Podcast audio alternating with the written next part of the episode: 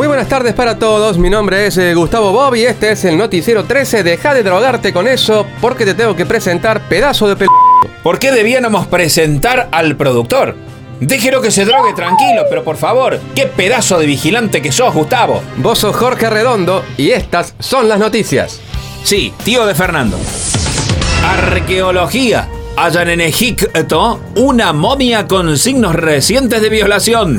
La momia. Si bien aún no hay sospechosos, la policía se inclina por el personal de seguridad. También creen que puede haber sido un perro. Una momia con signos de haber sido violada despertó la alarma entre egiptólogos, quienes cuestionaron severamente las condiciones de seguridad bajo el que se encuentran estos tesoros arqueológicos. Hace dos semanas eh, se habían metido unos de no sé qué mierda de religión a agarrar dentro de una pirámide porque habían interpretado eso en un jeroglífico y el de seguridad. Con tal de mirar no hizo nada. Ahora esto. Hay que cambiar a la empresa que hace la seguridad del lugar, dijo en un comunicado la Sociedad Internacional de Egiptólogos. Política y medio ambiente.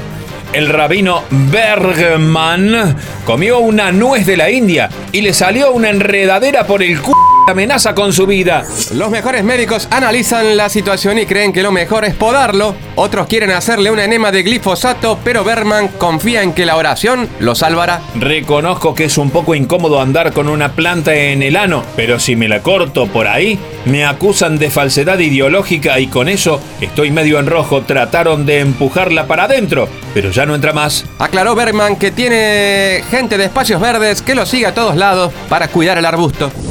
Gastronómicas. Un mozo golpeó brutalmente a un cliente por pedir bolses con nombres raros. El mozo entrerriano se hinchó las de escuchar pelotas y compadas a un cliente.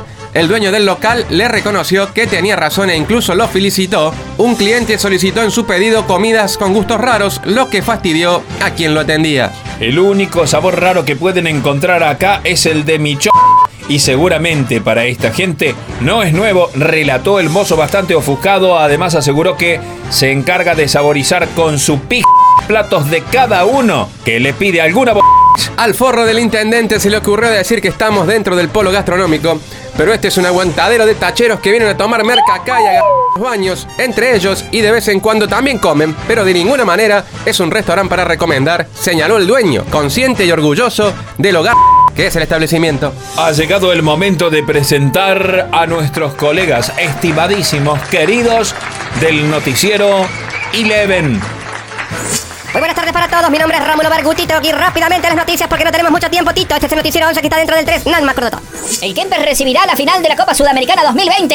En este nuevo afán de seguir queriéndonos eh, parecer a los europeos, pero con dirigentes sudacas, se anunció que las finales de la Copa Libertadores y de la Copa Sudamericana del año 2020 se jugarán en un partido único, en un estadio designado de antemano. El estadio Mario Alberto Kempes fue designado como el recinto que recibirá la final de la Copa Sudamericana del próximo año. Una buena noticia para nuestra ciudad. Se espera que en las próximas horas algún p gobierno anuncie que en unas semanas antes de dicho partido el campo de juego del estadio sea utilizado para una carrera de motocross, un recital, una carrera de caballos, una corrida de toros o el festejo de alguna radio afín o cualquier cosa que deje el estado del campo horrible, es decir, queremos vez. Desde aquí, rogamos no llamar a Oscar Cocayo para pedir consejo alguno sobre dicho evento.